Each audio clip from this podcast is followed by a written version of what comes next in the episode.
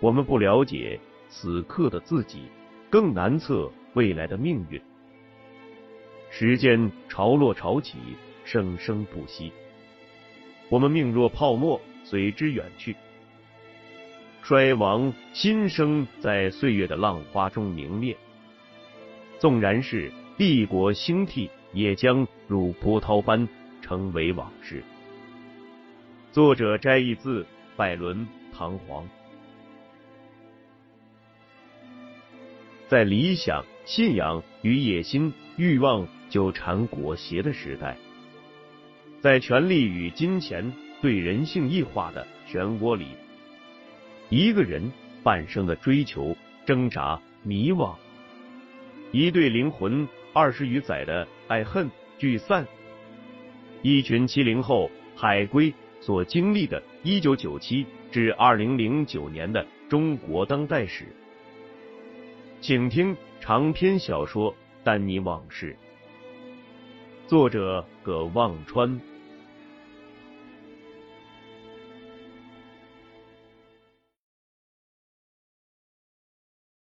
丹尼问张景刚：“那你现在干啥工作呢？”张景刚说：“三爷爷给我找了辆三轮车，这边拉货的生意挺好，我每礼拜都能挣个二三百块钱。”丹尼又问张瑞金：“你在技校学啥？”张瑞金说：“学烹饪。”丹尼笑道。那真好，以后家里做饭就不用三爷爷忙咧。三爷爷说：“嗨，别提了，他做个菜用掉半瓶子油，够了炒一个礼拜菜了。”大家笑起来，莹莹看大家笑，也跟着笑，笑的比谁都开心。正说着，忽然院门外传来一声年轻姑娘的喊叫。张瑞金，快给我开门！张瑞金忙去开了门，正是晴晴。他双手垫着块抹布，端着个大碗，碗里冒着热气，一边小心翼翼进了门，一边喝止要伸手帮忙的张瑞金，直到把碗端到小桌上，这才松了口气。晴晴跟丹尼说道：“大哥，快尝尝。”特意给你加了肉丸和辣子，我妈做的胡辣汤，那可是村里人都知道的。丹尼刚吃完了三爷爷做的饭，肚子里实在装不下。可自打晴晴端着那碗进门，张景刚的眼睛就没离开那只碗。这会儿他自己麻利的从厨房里拿了只碗出来，不由分说从晴晴那碗里倒出大半碗，吸溜吸溜的自己吃起来。急得晴晴跳脚。张景刚说：“嘿嘿，我大哥吃了三爷爷的饭了，我刚好饿，还是我吃了吧。”正吃着，外面有人喊：“刚刚哥来了个大活，要不要去呀？”张景刚一边做着碗里剩下的胡辣汤，一边答应着，放了碗就往外跑。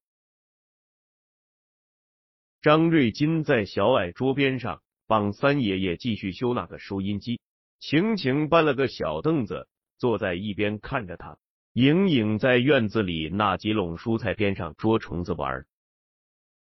三爷爷和丹尼一人搬了个小凳子坐在院门边上，一边让院门口过往的凉风吹着，一边说话。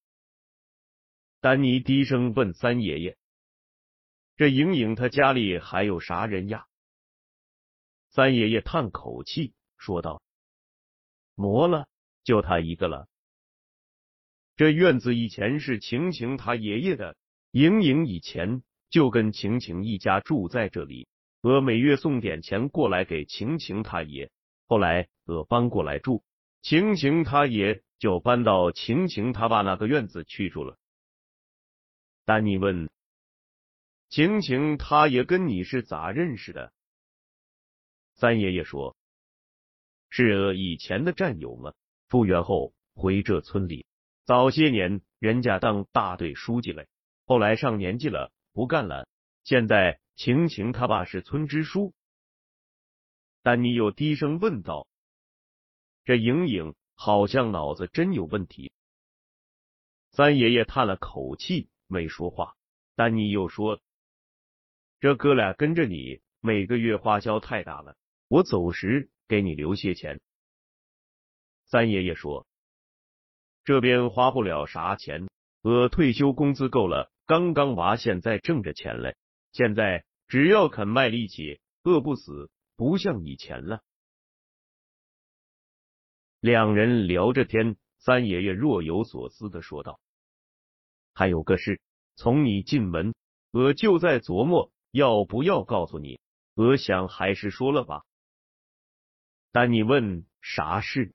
三爷爷说：“我搬到这里来，不光是为这哥俩。这俩娃回来找你前一个多月，有人跑到学校来打听你的情况。但你问是谁？三爷爷说：说是公安的人，可我看着不像。我好歹还是干过公安的。他们问我跟你是啥关系？你家里还有啥人？你爸妈以前是做啥的？”丹尼警觉的问道：“你跟他们咋说的？”三爷爷说：“我跟他们说，爸妈都是工人，人都死球了，磨认了你从小跟我长大的，我是你家亲戚。”丹尼问道：“他问了些啥？”三爷爷说：“磨了。”我也觉得怪，倒不像是跟你有啥过节。不像是来找事的，丹尼也有些摸不着头脑。晴晴不看张瑞金了，搬着小凳子坐到三爷爷和丹尼身边。晴晴问丹尼：“大哥，听三爷爷说你一直在美国，你这是回来探亲呢？”丹尼说：“不是，我是回来工作。”晴晴又问道。你咋不在美国了？回来干啥？三爷爷说：“他娃还永远待在美国呀，那又不是他的家。”晴晴觉得三爷爷没意思，好奇的向丹尼打听美国怎么样。丹尼觉得这个丫头很有趣，耐心一一回答。晴晴叹了口气，说道：“这辈子也不知道能不能去一趟，要是能去一趟。”让我干啥都愿意。丹尼被逗乐了，说道：“那还不简单？等我家瑞金挣了钱，让他带你去。”晴晴脸红了。三爷爷问他：“你爸那个村委会主任选上磨？”晴晴说：“还磨呢，往年都磨人愿意选，可今年进进他爸也要选。”丹尼问道。就这么个村委会主任，谁当还不一样？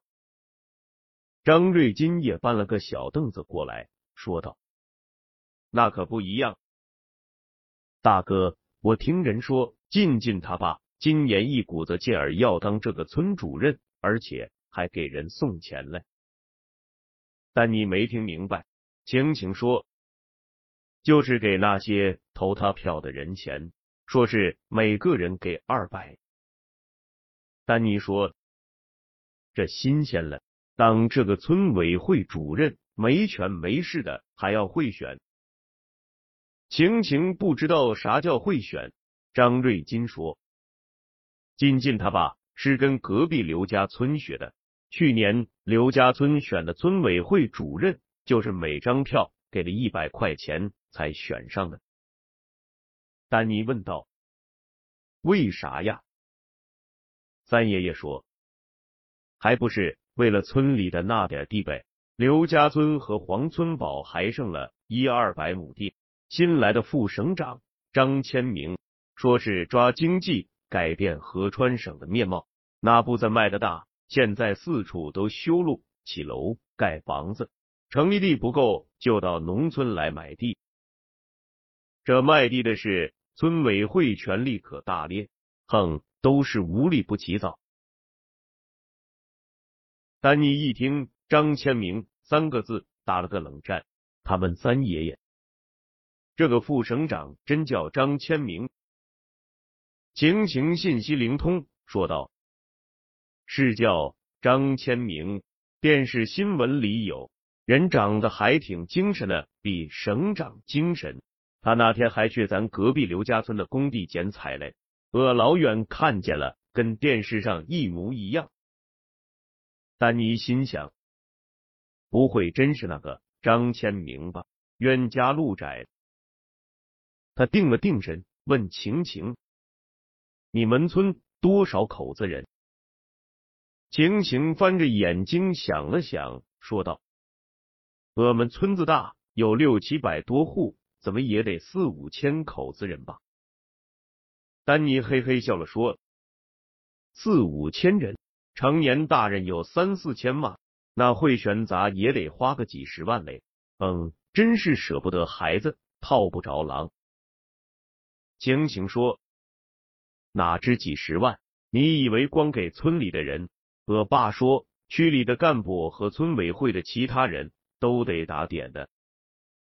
张瑞金问晴晴：“那你爸咋办？”晴晴说：“还能咋办？我家又没钱。金金他爸在外面做了几年生意，挣下钱了。人家上一届也是村委委员，人家不光是拉选票。”还一直在上面找关系嘞，我爸就是太老实。丹尼在三爷爷那里住了四天，去了一趟灵丘县，拜祭完罗有弟，又回到了中州，又过了两天才返回深圳了。他临走给三爷爷留下一万块钱，又给三爷爷办了个手机号，买了个手机。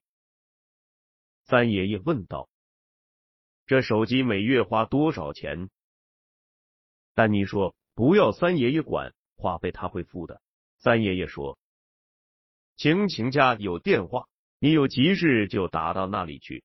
手机太费钱，我不要。”张景刚眼明手快，把手机抢了过来，嬉皮笑脸的说道：“大哥，手机放我这里，有事我帮你叫三爷爷。”丹尼在中州市期间，梁少峰给他打了两次电话，话里话外追问尽职调查何时开始。丹尼知道梁少峰的公司现金流很紧张，果然一回到深圳，梁少峰的电话就来了。丹尼下面的两三周时间里，不是带团队和律师扎在尖峰公司的资料室里做尽职调查。就是跑回香港去跟唐铁军汇报。唐铁军对丹尼的工作热情表示肯定，但对是否投资尖峰公司始终不表态。丹尼感觉到唐铁军对尖峰公司很感兴趣，但就是要在入股价格上榨干梁少峰的油水。梁少峰的耐心在慢慢耗尽，账上的现金只够再烧两个月。烧完钱就该撤广告、裁人，然后关门清算了。梁少峰忍痛花着差旅费去北京、上海、香港转了一圈，一分钱没找到。他想要不要去美国，马上打消了念头。去趟美国，东西海岸各转一圈，一个人就要十来万的差旅费，花不起这个钱了。他去找曾经的几个。天使投资人谭军躲着不见。谭军一年多前给梁少峰公司的那五十万投资，是他擅自做主。他爸和他哥知道后，把谭军臭骂了一顿。霍家仔，五十万拜神烧了，还见古烟，给梁少峰个单没仔。梁少峰只好拉着丹尼一起借酒浇愁。梁少峰喝了酒。告诉丹尼，老兄，你一定要帮我这一把，这样钱到账了，我仍然给你百分之五，怎么样？不行就百分之六。丹尼找不到工作时，梁少峰帮了他一把，而唐铁军是丹尼现在的老板，两人对丹尼都有知遇之恩，看着自己的一个恩公折磨另一个恩公。丹尼两头为难。又过了一个月，唐铁军终于开了金口，现有公司估值两千万，唐铁军的铁军投资出资两千万现金入股，要占一半的股份，而且要求梁少峰承诺三年之内公司上市，如不能上市，尖峰公司必须按入股价格赎回股票，并支付每年百分之十五的利息，而且要梁少峰本人担保。丹尼认为这一条如同放屁，如果上不了市，梁少峰就是个一文不名的乞丐，哪有钱还给唐铁军？丹尼把唐铁军的条件告诉梁少峰，梁少峰气得拍桌子，大骂唐铁军趁火打劫，吐沫星子都溅到了丹尼的脸上。他怒气冲冲的说道：“我们这些管理层，算上你老兄。”在这里干那几个月，加上老股东忙活了这两年，都是给他唐铁军打工了。这公司一年前估值就两千万了，从那以后，用户数和流量涨了十好几倍，还是两千万。他唐铁军的数学是音乐老师教的，抢钱都没这么利索。丹尼也没办法，他此时屁股坐在唐铁军那边。跟梁少峰不是一条战线了。他想，梁少峰此时在气头上，冷静下来会接受的。唐铁军肯定算准了，梁少峰只有投降的份。梁少峰的誓死不从，比唐铁军和丹尼想象的强烈。他立刻一口回绝了唐铁军的投资条件，公司账上还剩下不到一百万现金。他决定去一趟美国找钱，谁知机票和行程刚订好，就收到了两份通知。一份是税务局的税务核查通知，要求法定代表人梁少峰在核查期间不得离开深圳，随叫随到；另一份是深圳市南山区法院的民事起诉通知书，是一家梁少峰投放了很多广告的。国内知名互联网公司状告梁少峰的公司拖欠广告费，要求按约定赔偿欠款并支付违约金。梁少峰之前和那家互联网企业合作一直很顺利，所以梁少峰常拖欠广告费，可一般都会宽限两三个月时间。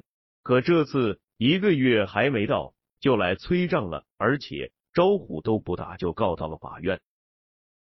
原来联系的几家美国投资人也莫名其妙的同时收到一模一样的匿名邮件，随邮件并附上了深圳法院传票的扫描件和非常离谱的英文翻译。于是约好的见面会一个一个的取消，梁少峰的防线彻底崩溃，只好又回来找丹尼商量该如何收场。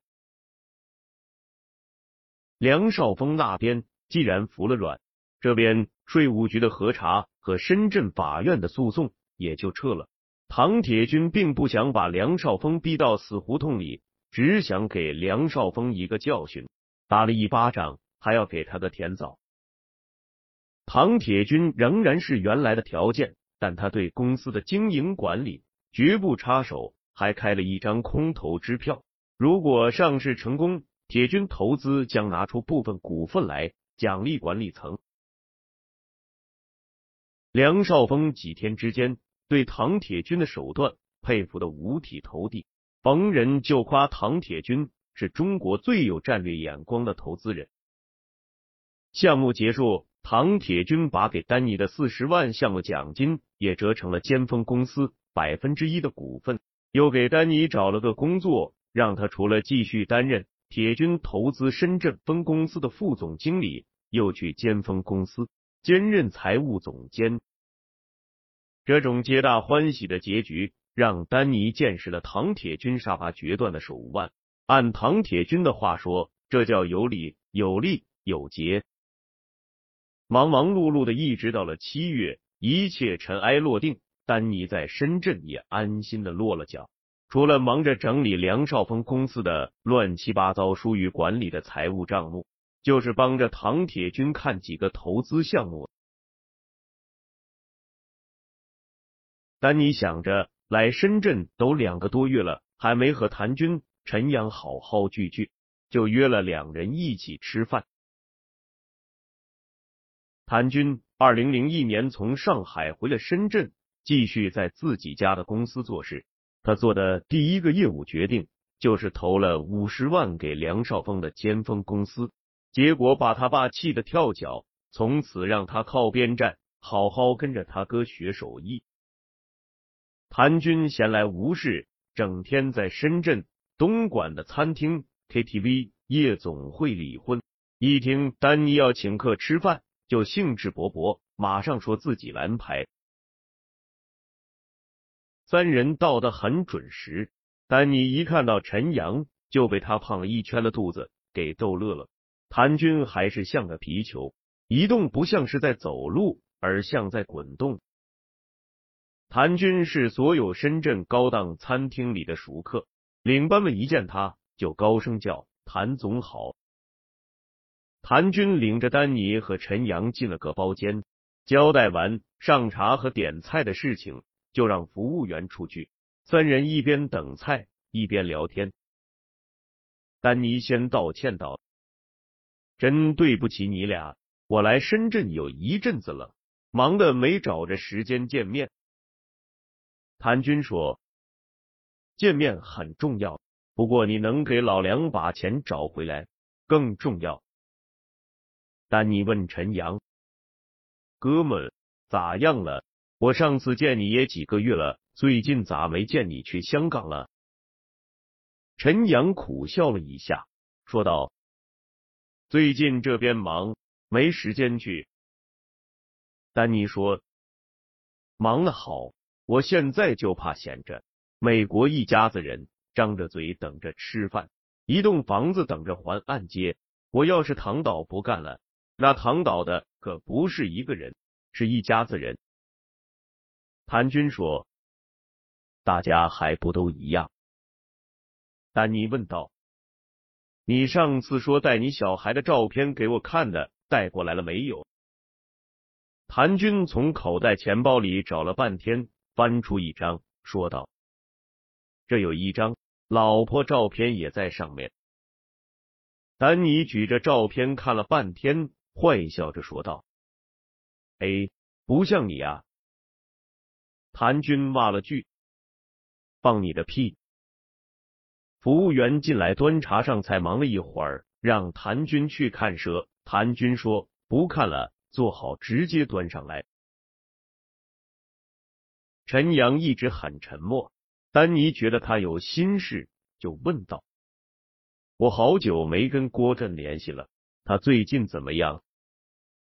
陈阳说：“我也有一阵子没跟他联系了，他几个月前回了北京，去了他美国那公司的北京代表处。”丹尼说：“终于沦落成洋买办了，咱们给他打个电话吧，看他在干什么。”丹尼向陈阳要秦国栋国内的手机号码，拿出手机打过去。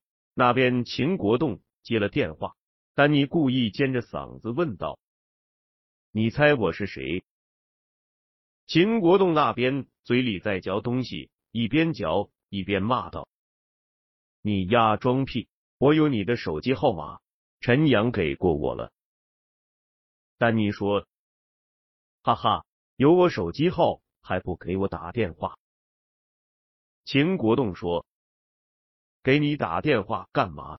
你们做的那些事都臭大街了。